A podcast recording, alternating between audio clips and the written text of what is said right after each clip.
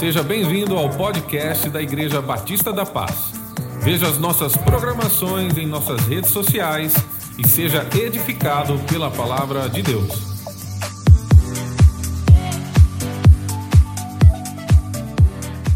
Como os ímpios e com um rico na sua morte, ainda que nunca cometeu injustiça, nem houve engano na sua boca.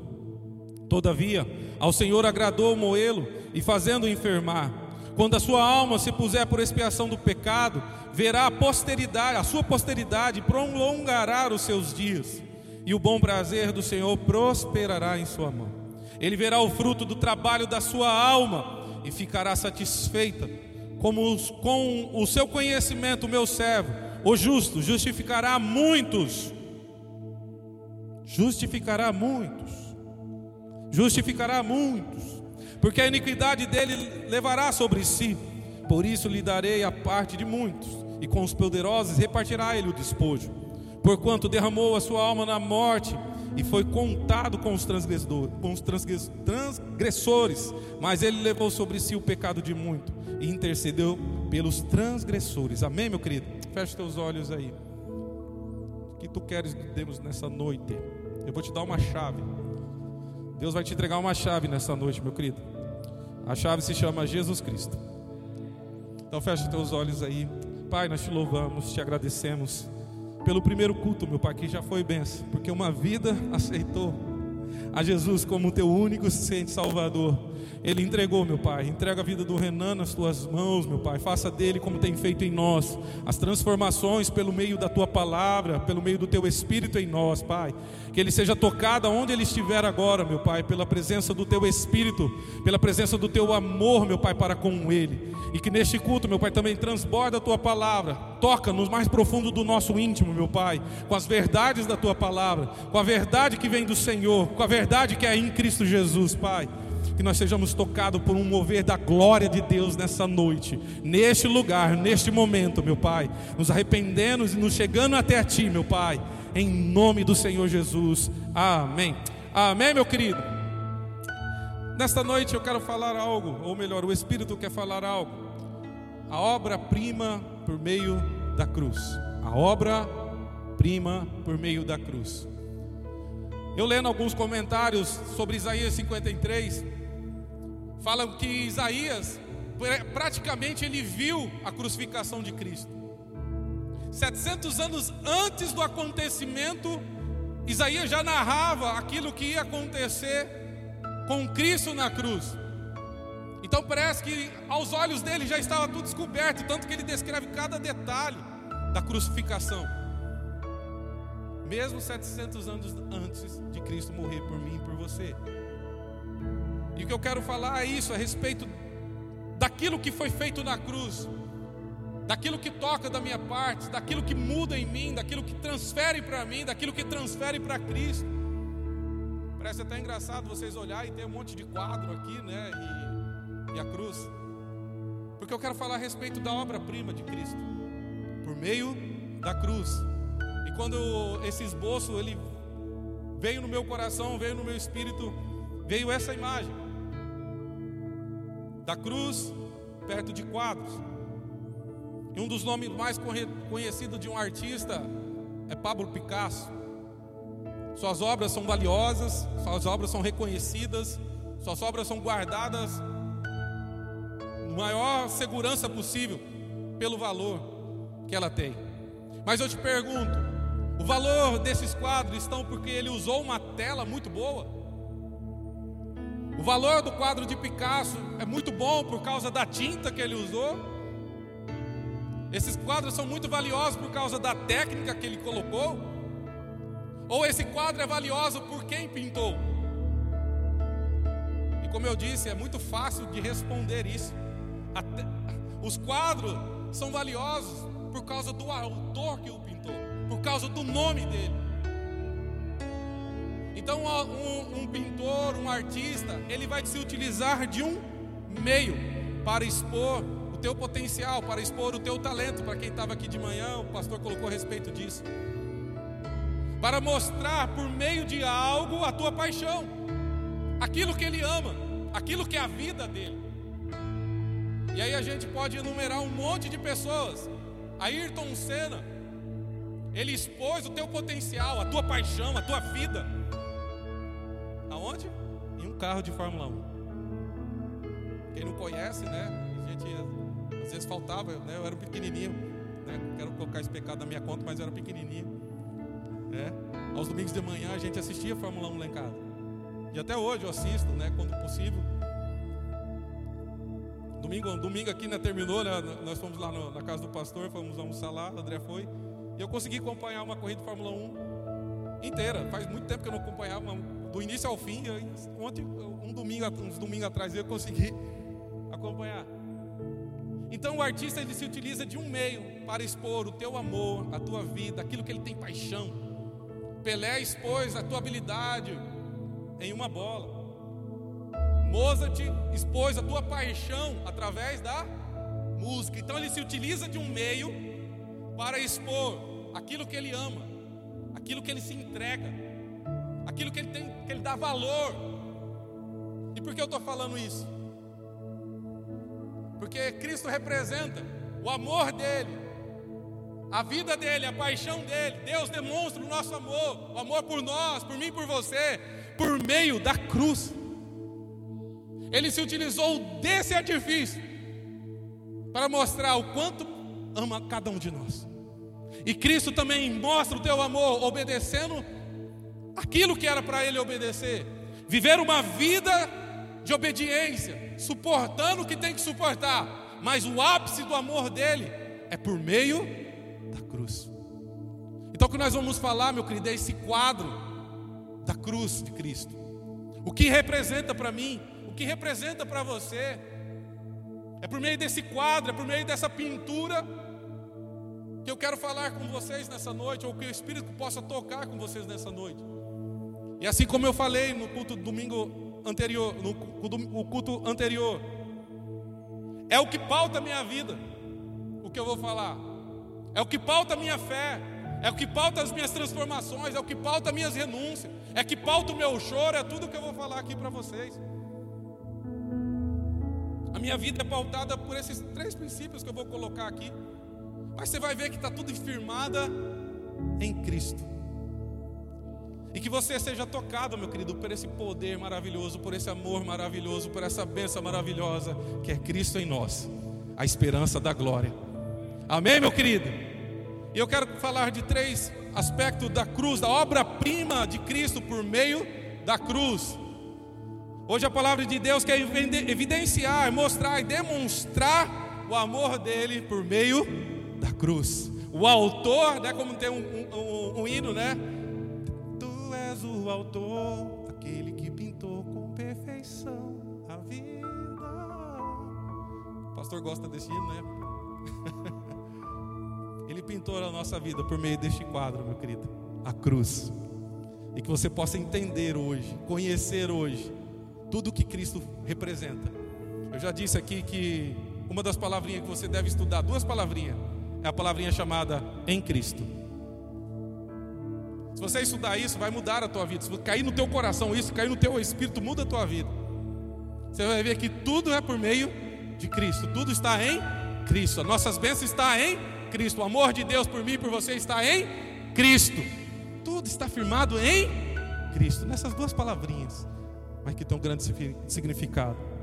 Então, meu querido, eu quero falar de três aspectos desta obra. A primeira foi uma obra de amor. Fala, obra de amor.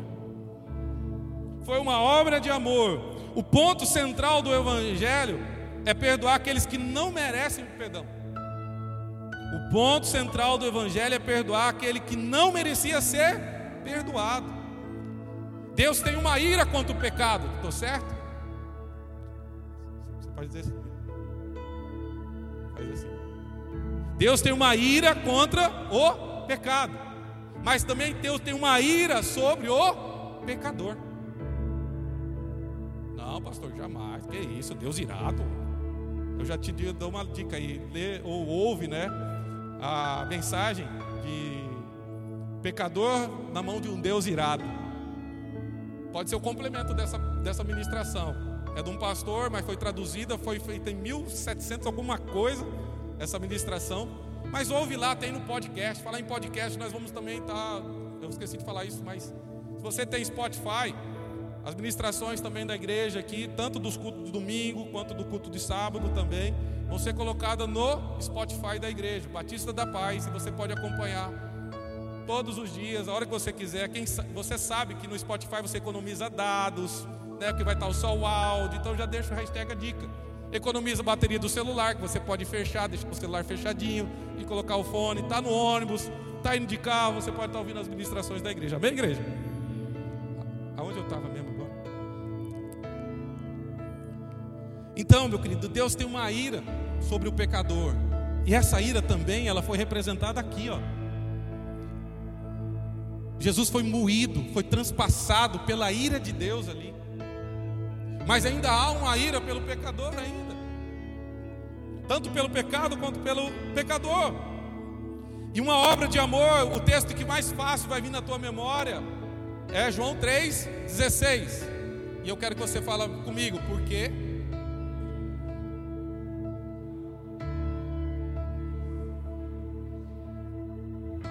Não, não, não. Não, gente, não, não. Não, gente. Coloca aí, meu filho. É isto. Vamos lá, como Igreja Batista da Paz agora. Porque Deus.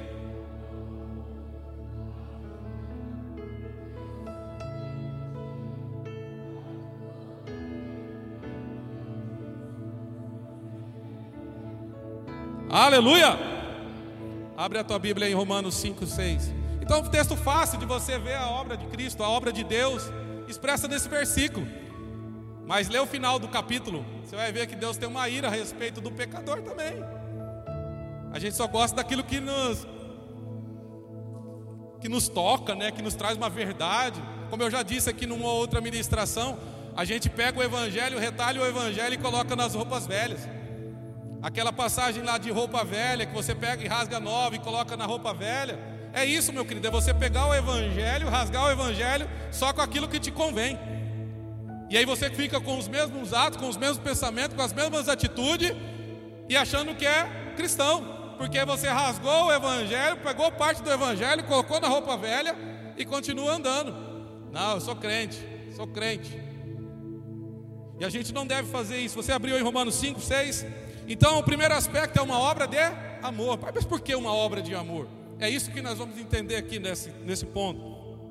Romanos 5, versículo 6 diz assim: Pois quando chegou a hora certa, Romanos 5, versículo 6, a minha versão é um pouquinho diferente. Pois quando chegou a hora certa, o ungido veio e morreu para demonstrar o seu amor pelos pecadores que estavam totalmente desamparados, fracos, impotentes para se salvarem. Versículo 7: Agora, alguém ousaria morrer por causa de uma pessoa iníqua? Todos nós podemos entender se alguém estava disposto a morrer por uma pessoa verdadeiramente nobre. Mas, versículo 8: Mas Cristo provou o amor apaixonado de Deus por nós, morrendo em nosso lugar. Você pode dar uma glória a Deus, aleluia.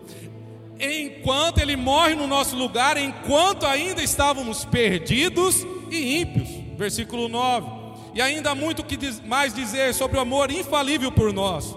Pois através do sangue de Jesus ouvimos a poderosa declaração: agora você é justo aos meus olhos. E por causa do sacrifício de Jesus na cruz, você nunca experimentará a ira de Deus. Portanto, se a, enquanto ainda éramos inimigos, Deus nos, nos reconciliou totalmente consigo por meio da morte do seu filho, então algo maior do que amizade nós temos. Agora estamos em paz com Deus, e porque compartilhamos da sua vida de ressurreição, quanto mais seremos resgatados do domínio do pecado. E mais do que isso, transbordamos de alegria triunfante em nosso novo relacionamento de viver, reconciliado com Deus por meio de Cristo Jesus. Continua com sua Bíblia aberta aí, né? Vamos falar a respeito desse versículo aí. Então, meu querido, uma coisa é eu pensar a respeito de mim, eu tenho uma opinião a respeito de mim. A outra coisa é o que a Bíblia fala de mim. Uma coisa é eu pensar a respeito de mim, outra coisa é o que a Bíblia fala de mim. A Bíblia está dizendo nesses versículos que nós lemos que nós somos pecadores, que nós éramos pecadores. Nós estávamos totalmente desamparados, nós estávamos totalmente fracos, nós estávamos totalmente impotentes, mas para quê? Para serem salvos. Então a obra de amor já começa por aí. Ele vai atrás daqueles impotentes, ele vai daqueles que não são capazes de se salvar a si mesmo. E ele começa a se entregar por causa desses perdidos, por causa desses fracos. Continuando o texto, ele fala: é, mas é possível alguém morrer por algum iníquo, por algum pecador? Nós até entendemos como morre por algum justo. Aí ele começa, mas Cristo provou o amor apaixonado de Deus por nós, morrendo em nosso lugar, enquanto ainda estávamos perdidos. A obra de amor já começa por aí. É a mesma coisa de um pai olhar para o filho e começar a ver que o filho não está indo para canto nenhum, está indo para o caminho errado, está fazendo as coisas erradas, e o pai chega aí. Deixa eu falar algo para você. O que você está fazendo não vai dar certo. Deixa eu te ensinar, é por aqui.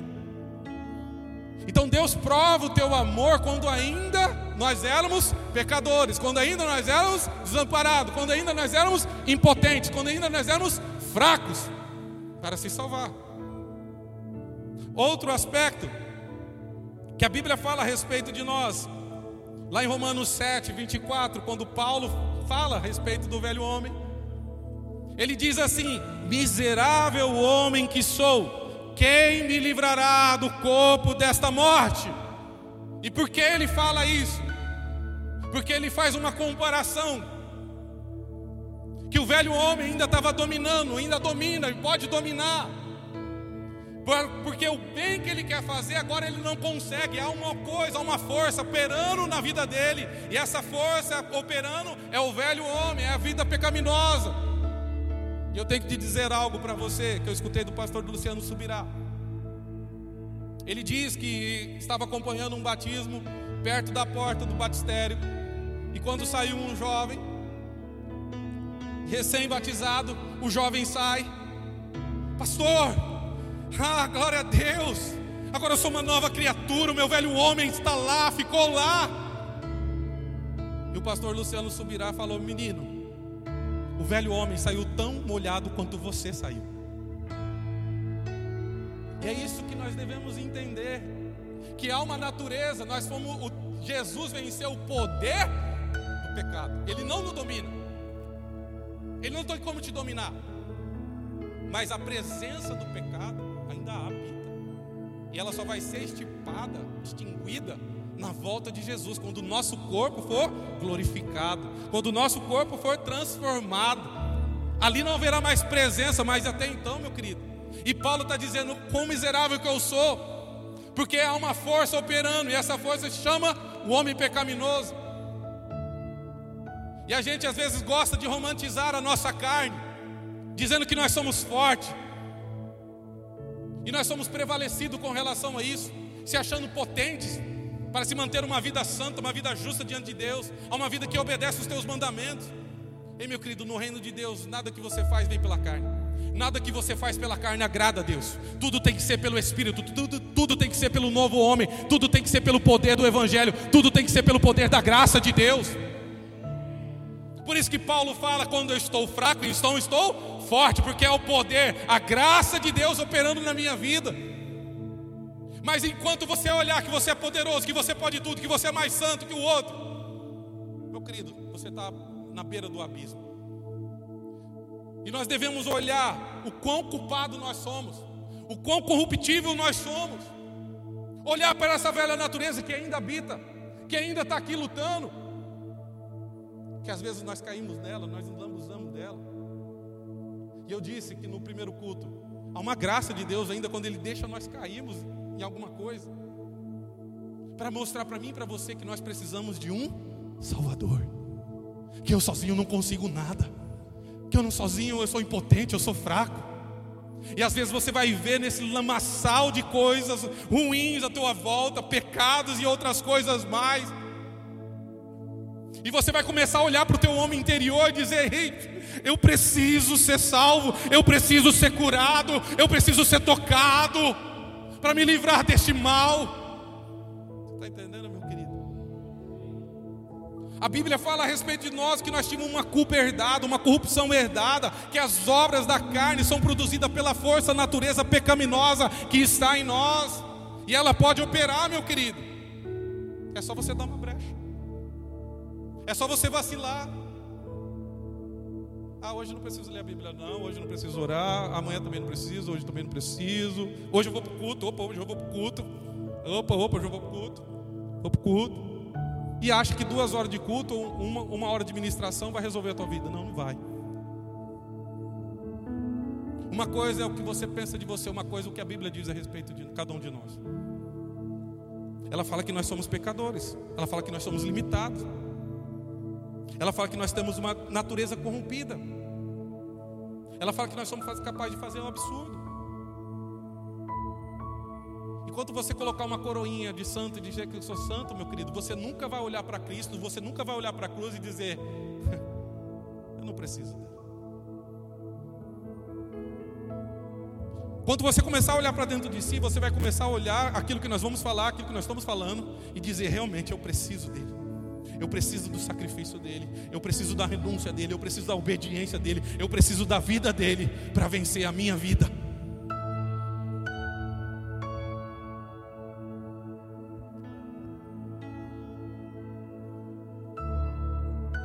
E às vezes a gente vem para a igreja achando que isso vai tampar os olhos de Deus. Como diz o pastor, né? eu gostei muito do, do exemplo que o senhor deu, né? Sendo uma vigília lá na chácara, né? Aquela espiritualidade danada, né? Senhor, o que tu queres que eu faça, né? Vangloriando, né, pastor? Foi assim que o senhor passou, né? Eu só estou só transmitindo, tá? Se vangloriando da tua santidade.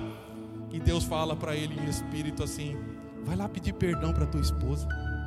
Quem, quem, quem, né? Então, meu querido, quando você achar prepotente demais, é a tua carne. É um mal que está aí dentro de você. Por isso, quando eu olho para a cruz para isso ser ato de amor, eu vejo, ei, alguém me resgatou, alguém me acudiu, alguém me tirou do caminho que eu estava, alguém me amou, alguém fez algo por mim, alguém morreu por um pecador. E isso começa a pautar a minha vida, minha vida, isso começa a pautar o que eu faço e o que eu deixo de fazer, porque eu olho para a cruz e eu vejo o amor dele estampado por mim e por você.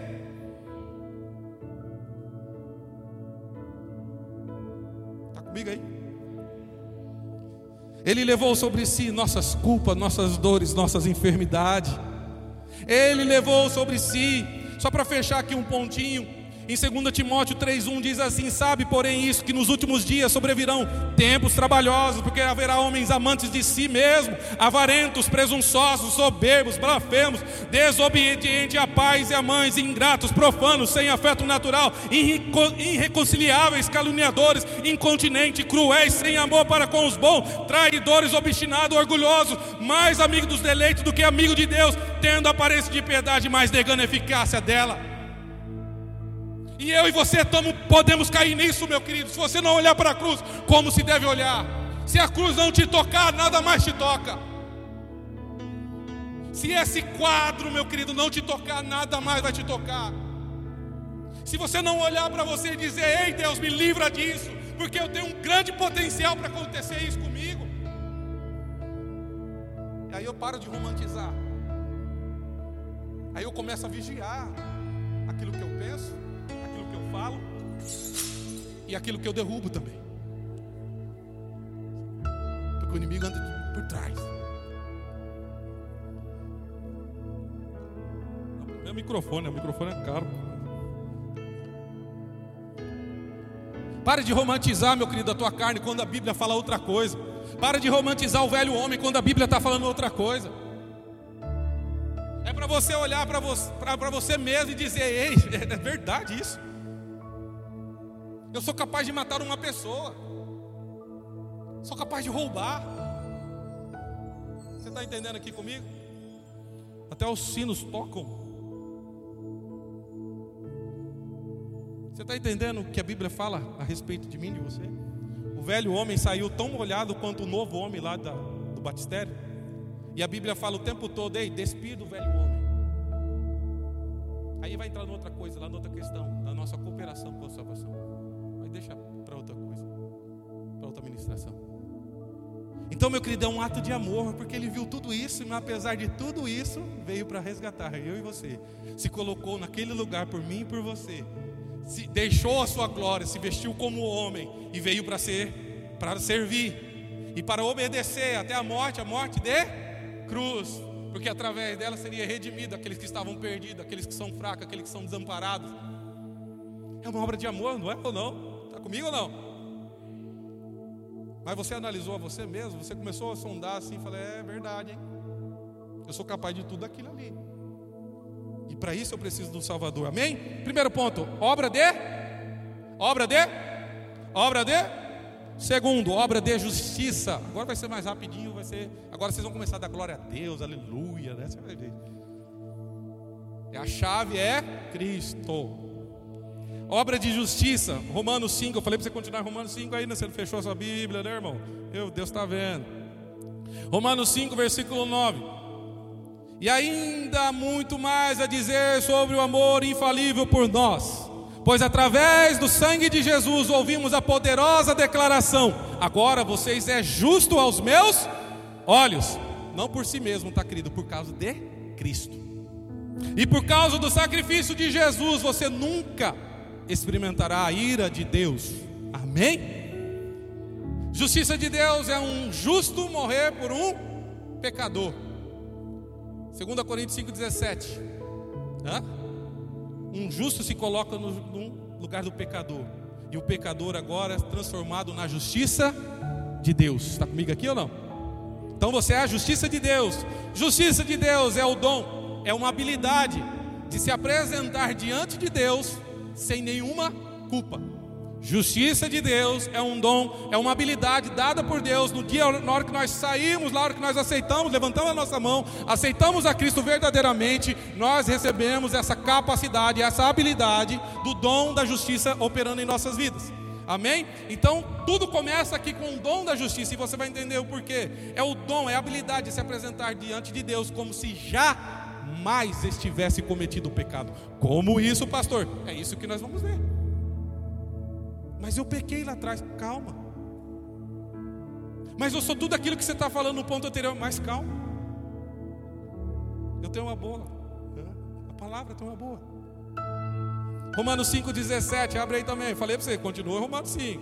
A morte certa vez nos prendeu em sua garra, e pelo erro de um homem, a morte reinou como rei sobre a humanidade.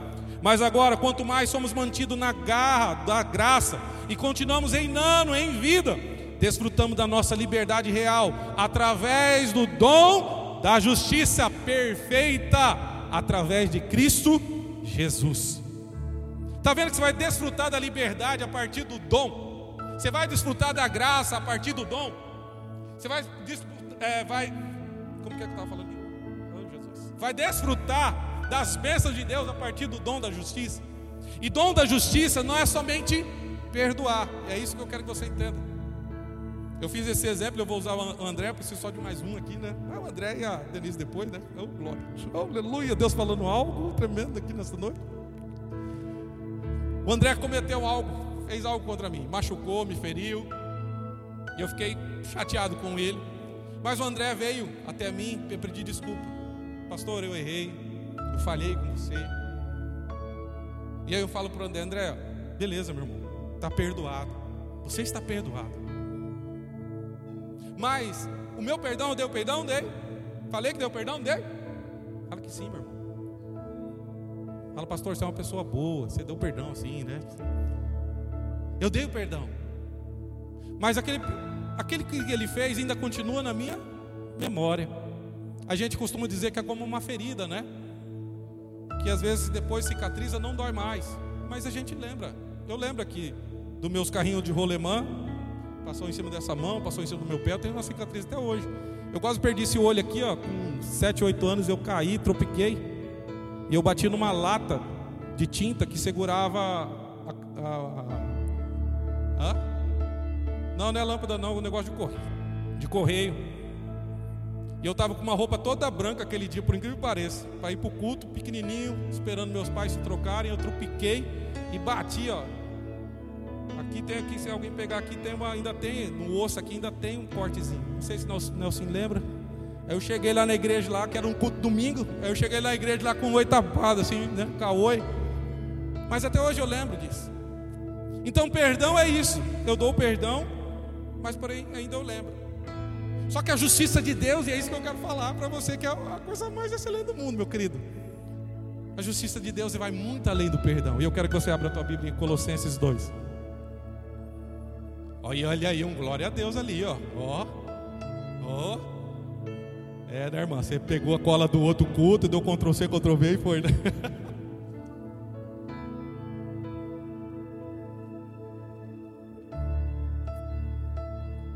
Colossenses 2, versículo 12 em diante.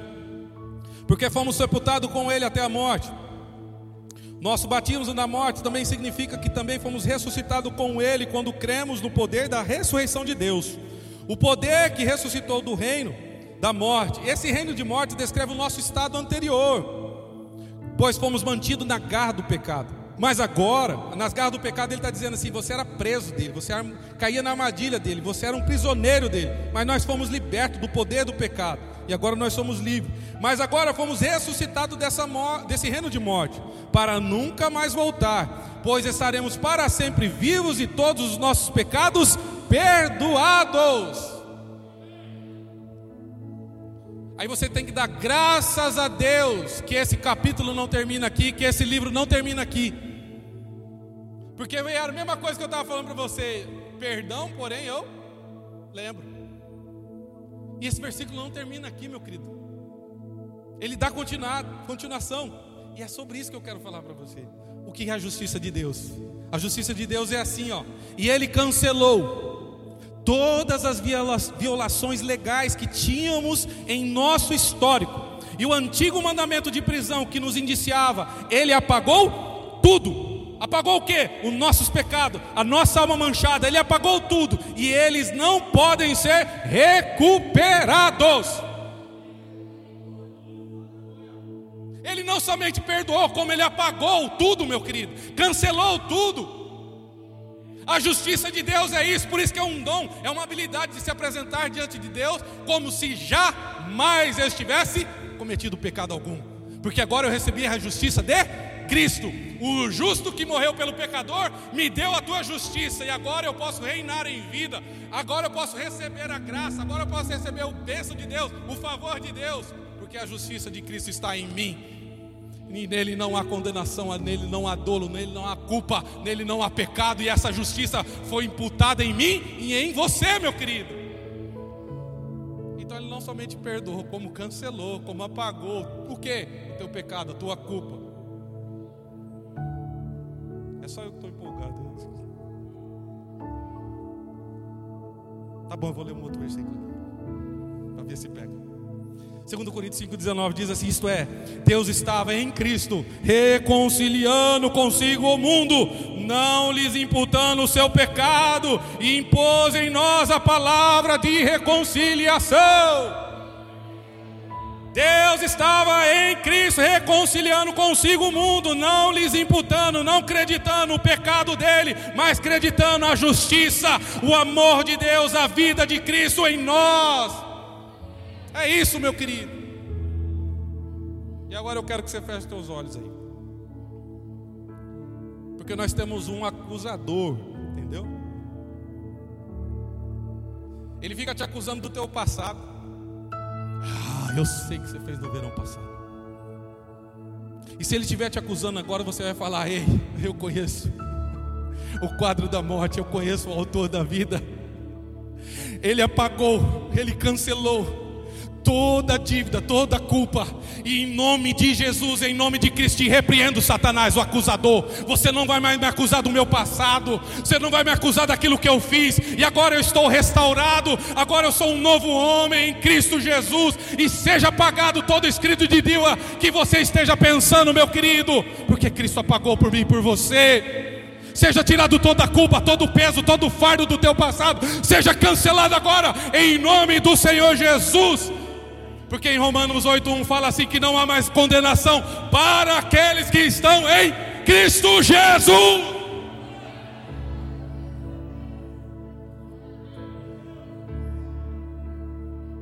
Não há mais condenação, porque não tem, vai puxar a ficha, não tem, vai puxar o que fez errado, não tem. O que tem lá é a justiça de Deus em Cristo Jesus, é a vida de Cristo imputada em mim. Por isso que a palavra em Cristo é tão importante para a tua vida. Estude essas duas palavras. Em Cristo eu sou mais que vencedor. Em Cristo eu sou filho de Deus. Em Cristo eu sou amado por Deus. A nossa vida se resume todo esse quadro aqui, meu querido.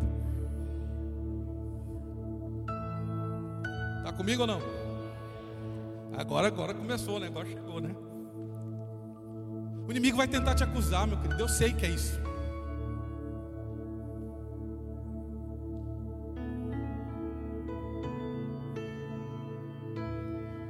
Mas também sei o que é o perdão de Deus quando Ele pega assim, ó. Eu experimentei isso, meu querido. Eu não sou melhor que vocês. Um dia, lá na Dunamis, a gente estava com o. A Dunamis, quem sabe, era a nossa missão lá no Caiobá. Nós estávamos com um projeto para colocar lá o Alcoólicos Anônimos. Meu tio é um dos coordenadores e a gente foi lá. É maravilhoso. Momento lá com eles. E eles começam a contar tudo que eles fizeram para tentar impactar aqueles que estão vindo. Então eles começam a dizer tudo, ó, minha vida era assim, eu bebia, fazia isso, fazia aquilo outro, aí vem o outro, ó, eu bebia, fazia assim, fazia outro, eu deixava minha família para fazer isso, fazer outro, fazia outro, aquilo, impactando assim, eu, eu, Jesus amado de Deus, misericórdia. Aí meu tio, vem cá, Dinilson, Aí eu falei, oh, meus queridos, eu sou pastor evangélico, mas eu quero dizer para vocês que eu não sou melhor que vocês em nada, porque talvez a tua fraqueza foi nesta área, a minha fraqueza foi na outra. O que muda, como eu falei aqui pro Renan, falei pro Renan, Renan, não sou melhor que você, mas a única coisa que muda é que eu entendo o que simboliza isso aqui o que Ele fez por mim, o que Ele me transforma. Isso que eu falei para vocês, é isso que pauta a minha vida, é isso que, que eu fico pautado. É nisso, nesse quadro. Entendendo tudo, que é uma obra de amor, que é uma obra de justiça. E que agora eu posso apresentar diante de Deus como filho, e não mais como filho da ira, como inimigo dele. Agora eu sou amigo de Deus. E você é amigo de Deus. Você é filho de Deus. Você está reconciliado com Deus em Cristo Jesus. Porque dele, por ele, para ele são todas as coisas. Porque dele, por ele, para ele são todas as coisas. O inimigo te acusou, você começa a falar, porque em Cristo, e eu estou em Cristo. Agora eu acredito nas verdades. O inimigo sabe de tudo isso, tá? Ele tenta pegar você pelo que você não conhece. Conhecereis a verdade, a verdade vos libertará. É isso. Então, primeiro, uma obra de amor. A segunda, uma obra de justiça. A terceira, uma obra substitutiva. Deus não fez vista grossa ao pecado. Deus não fez vista grossa aos delitos cometidos. Havia uma condenação que deveria ser paga. Deus é um justo juiz. Ele viu a nossa culpa, ele viu o nosso erro, ele viu a nossa corrupção, ele não fez assim, pode passar estou vendo, pode passar. É engraçado. Não, meu querido. Tinha um preço a ser pago. Tinha uma ira a ser consumida. Como eu falei, Deus tem uma ira com o pecado, mas Deus também tem uma ira com o pecador. E todos os nossos pecados, e todas as nossas culpas, todas as nossas corrupções, tudo aquilo que nós fizemos estava em Cristo. E quando chegou aqui a ira de Deus, o tocou. O furor de Deus o esmagou. O furor de Deus o moeu. O trans, o, ali fala no texto 53: agradou em moê-lo. Porque estava tudo nele. Deus não fez vista grossa ao pecado.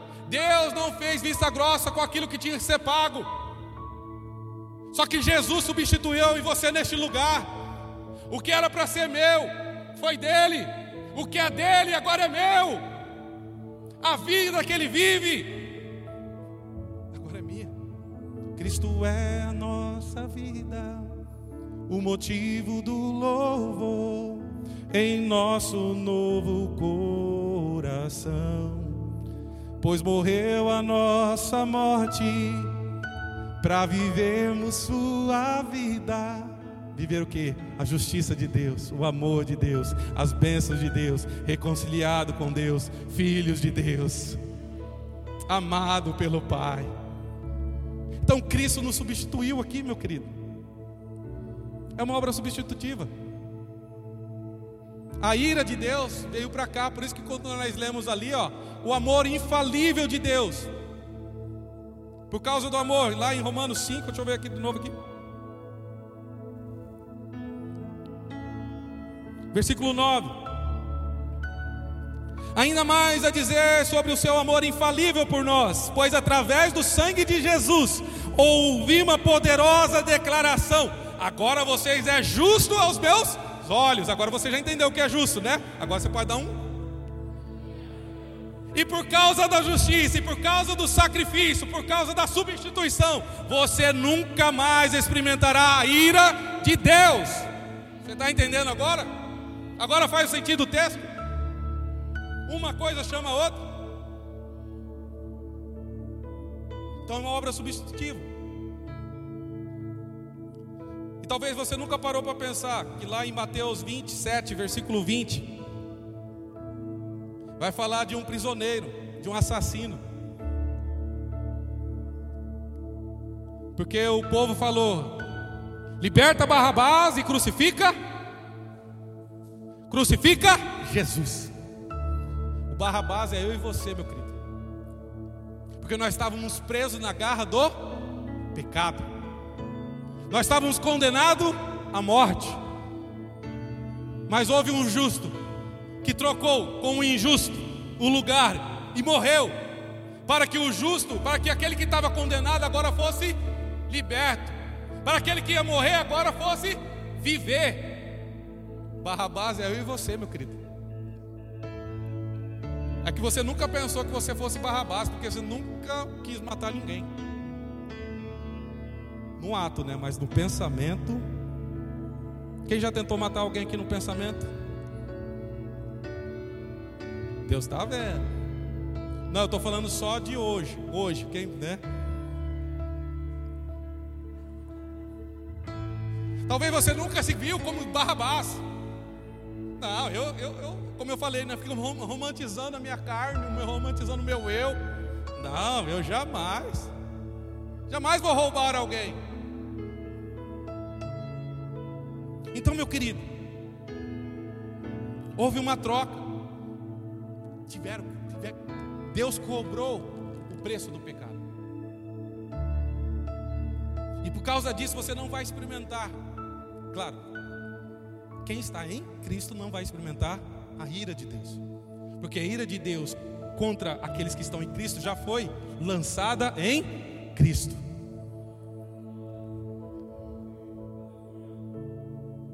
Agora só, né? Como que se diz, né? da, da música lá, Favor de Mel, como que é? Agora só vitória, agora só vitória. Né? É sabor de mel, é sabor de mel. Uhul. É. é só sabor de mel agora, meu querido. Você que não olha para a tua carne, não. Você sabe que a tua carne é capaz de fazer. Então, quando você cair, você tem que olhar para você e falar assim: é realmente, eu preciso de um Salvador. Pecado é deixar de conformar com a lei moral de Deus, seja em pensamento, seja em atitude, seja em natureza. Pecado é deixar de se conformar com a lei moral de Deus, seja em pensamento, seja em atitude, seja em natureza. Então houve alguém que morreu por mim e por você. E eu quero fazer também uma outra menção a respeito dessa substituição que estava lá no comecinho da Bíblia, quando Isaac abençoa Isaú e Jacó, abençoa os teus filhos. Então eu quero chamar aqui o André e quero chamar um filho mais. Vem cá, Roberto, por gentileza. Tá gravando, né? É, né? O, o, é, você vai ser o filho mais velho de novo. Tem só 23. Ele está mentindo já. Você está vendo como que a velha natureza domina, mano? Hã? Então eu sou o pai, o Isaac.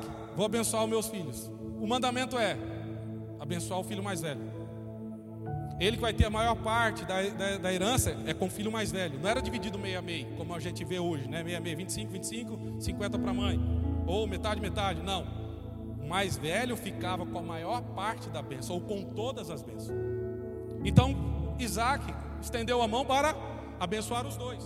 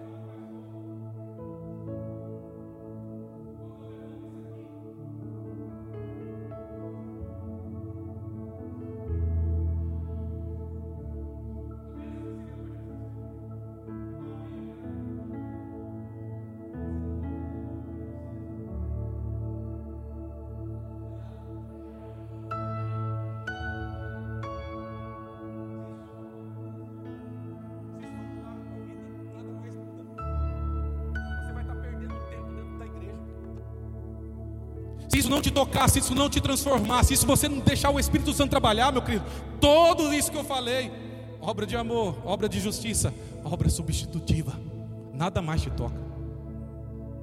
Você já está consumido pela corrupção do pecado, pelo engano do pecado.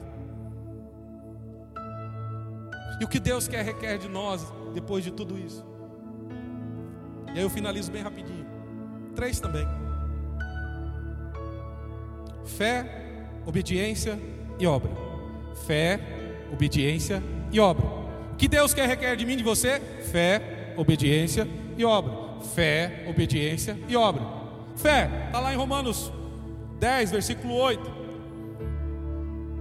Versículo 9, vai rápido.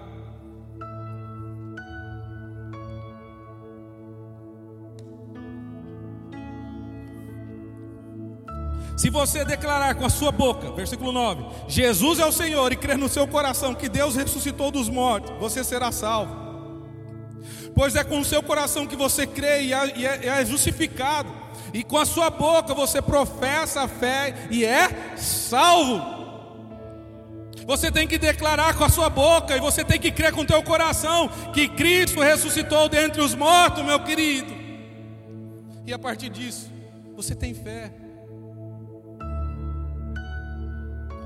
João 3,36: Aquele que crê no Filho tem a vida eterna, mas aquele que não crê no Filho não verá a vida, mas a ira de Deus sobre ele permanece. Repito, João 3,36: Aquele que crê no Filho tem a vida eterna, mas aquele que não crê no Filho não verá a vida, mas a ira de Deus sobre ele permanece. Você está vendo aqui como tem uma ira de Deus sobre o pecador? Sem fé aí, sem fé aí, sem Jesus é impossível agradar a Deus. Eu pego o versículo 1, o versículo 2, acho que o versículo 3 e o, e o 6, e substituo a palavra fé por Jesus. A fé é o que? É a certeza? As coisas que? Tá bom, eu vou abrir lá, vai. Já que eu fiz isso. Abre em Hebreus 11. Abre, meu querido. Ora, a fé é o firme fundamento das coisas que se esperam, é a prova das coisas que não se vê. Agora eu troco a palavra fé por Cristo, por Jesus. Jesus é o firme fundamento das coisas que se esperam, é a prova das coisas que não se vê. Versículo 3: Pela fé entendemos que o mundo, que o mundo pela palavra de Deus foram criados. Troca a palavra pela fé por Jesus. Por Jesus entendemos que o mundo, pela palavra de Deus, foram criados.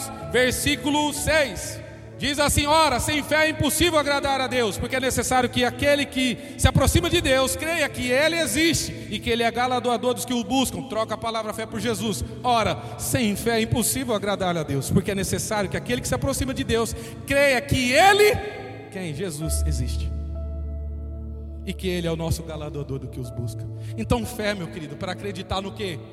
Na palavra, acreditar na obra consumada. O grito já foi dado está consumado. O preço já foi pago. Quando ele grita lá, já está consumado, é isso, meu querido, a nossa vitória já foi tida. Mas eu quero lembrar algo aqui que eu falei também no outro culto. Eu ainda morava na chácara, eu morava lá do outro lado da cidade, praticamente em Cuiabá. E aí um domingo pela manhã nós estávamos vindo para cá e eu parei em frente ao shopping, no semáforo, e do outro lado estava tendo uma procissão.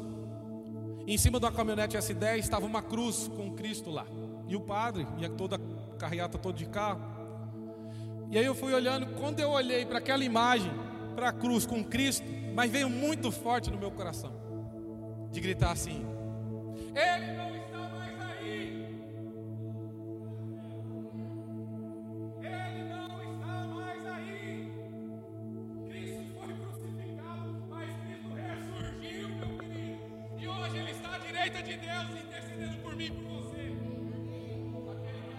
Verbo, aquele que era o Verbo se fez carne, veio habitar entre nós, mas morreu. Mas ao terceiro dia ressuscitou, viveu entre nós, mas foi elevado ao céu. Hoje, ele se fez espírito para habitar dentro de nós.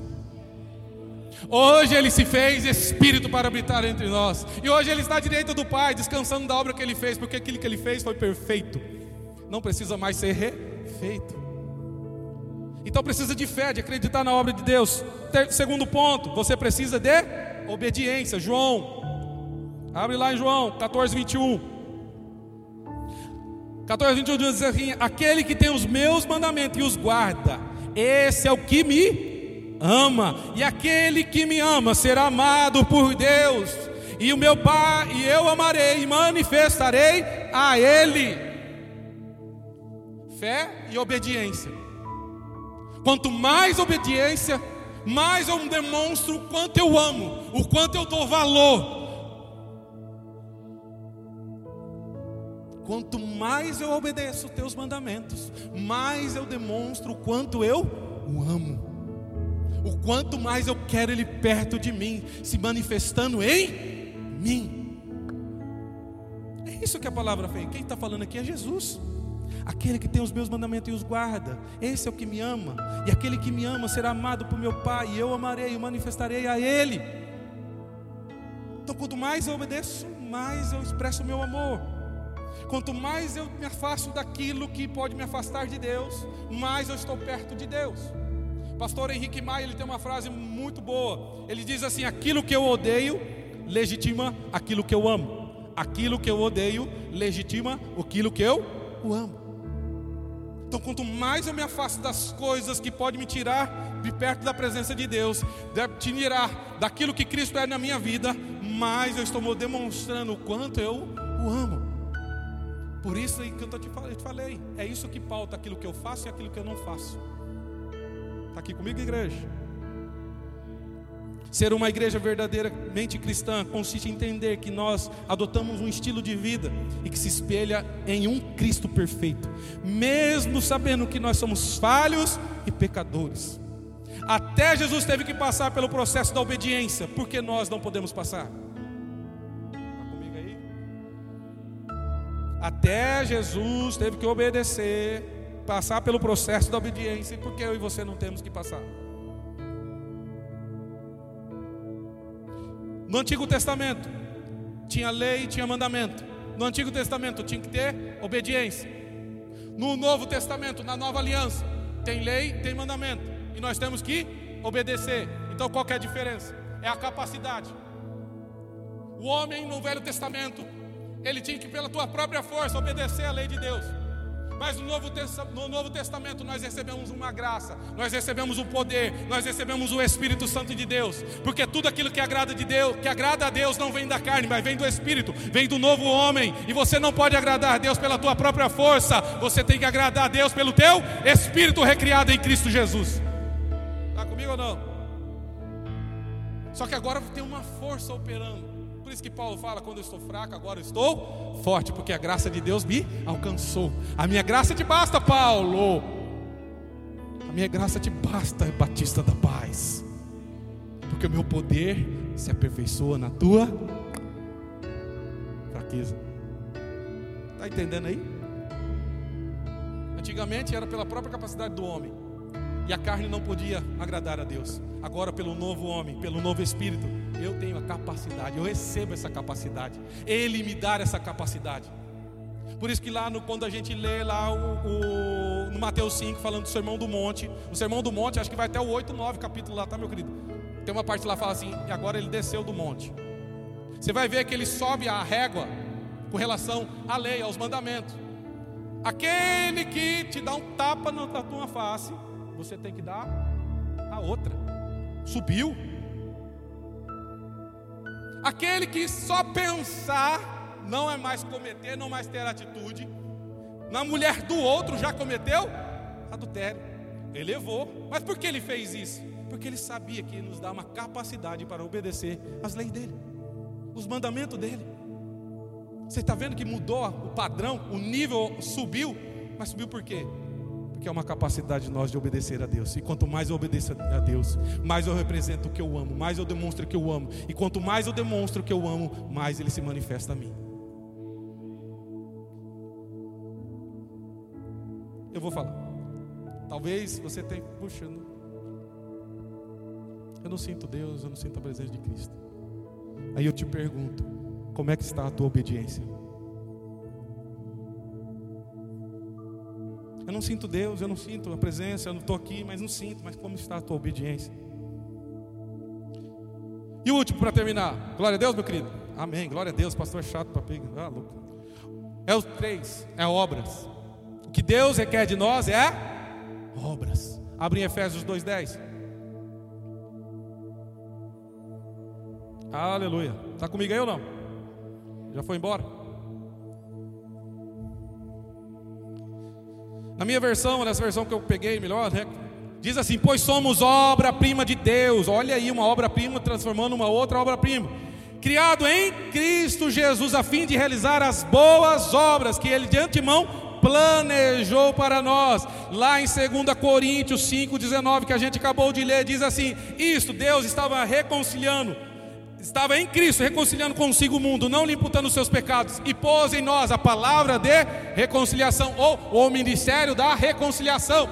Deus fez tudo isso por mim e por você, para nos transformar uma nova natureza, e agora Ele nos comissionou a realizar e a continuar as boas obras, amém, meu querido?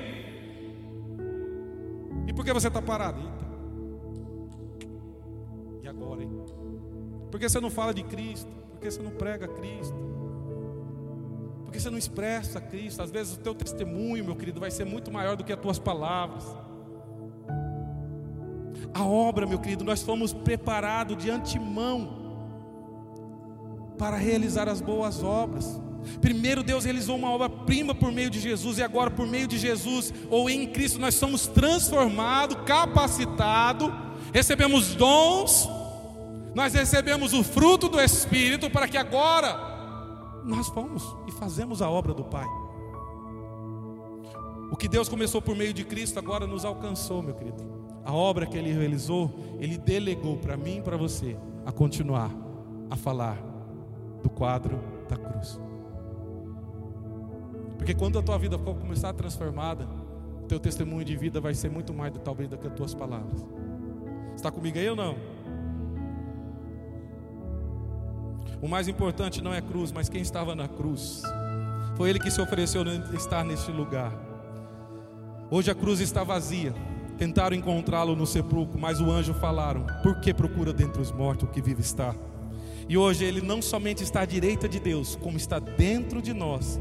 E em breve ele virá para nos resgatar, para completar a tua obra, para nós vivermos a eternidade com Ele na nova Jerusalém. Se você que não anseia a volta de Cristo, meu querido, tem algo errado. Há uns. É, eu vou entregar minha idade.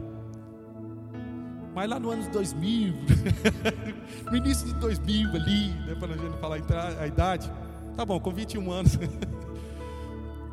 eu peguei um ônibus, eu trabalhava no centro. Jamais esqueço dessa dessa coisa que me deu. E eu estava lá no busão, né, em pé e tal, e o ônibus na Bandeirantes, e ele chega no cruzamento ali da Salgado Filho, o para. E eu tô ali forte que expressava que Cristo estava voltando. Aquela sensação que Cristo está voltando. Até hoje, quando eu passo lá para aquele lugar, eu falo: será que vai ser aqui que eu vou estar quando Cristo voltar? Eu fico pensando, por que não? Mas aquilo lá me impactou, que eu lembro até hoje. E tudo que eu falei é o que me impacta a fazer o que eu faço e a fazer o que eu não faço. Não é mais metade de mim, é tudo. Quando a gente entender o princípio do tudo, o irmão Marcos vai vir parar de falar aqui, né? Porque a gente vai vir. Eu quero ofertar. Meio do louvor, não, cadê a urna? Cadê a urna? Cadê? Eu quero colocar meu dinheiro.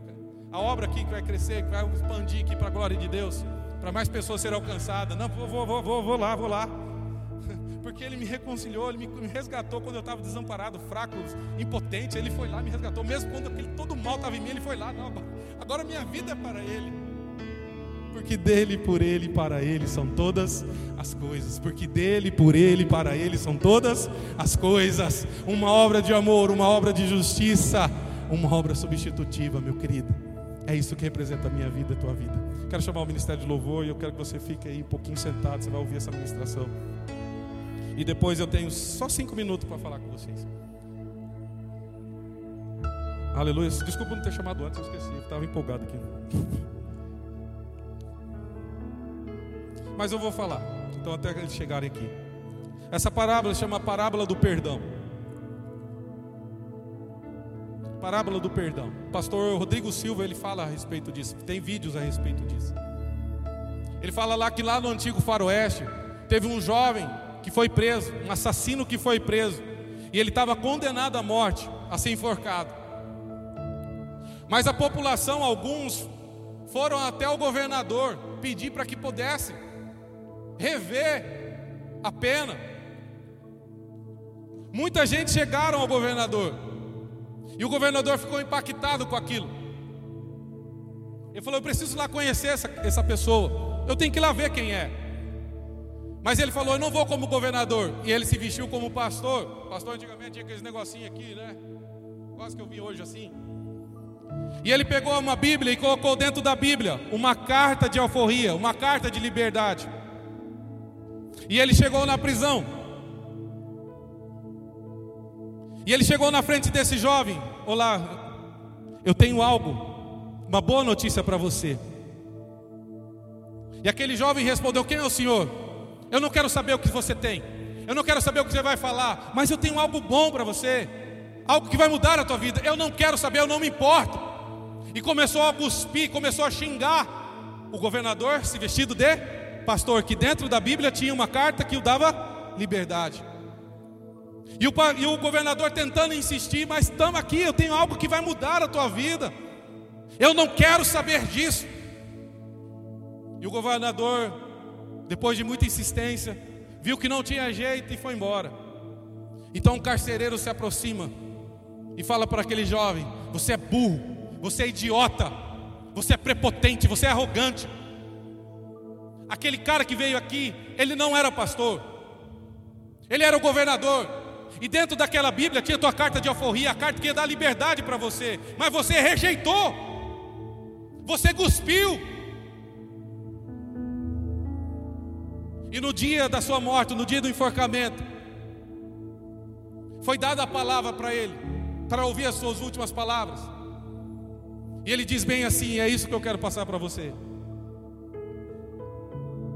Eu vou morrer hoje, mas não pelos pecados, não pelos atos falhos que eu cometi, não pelo meu histórico, não pelo meu passado. Hoje eu vou morrer por causa do perdão que eu recusei.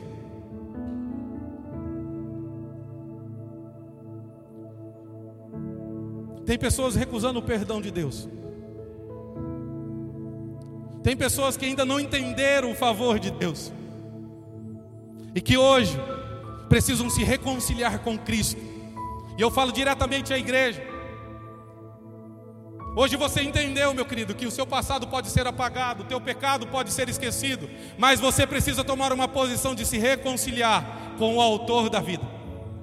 E para você que não conhece a Jesus, que talvez está aqui, eu quero te apresentar tudo isso.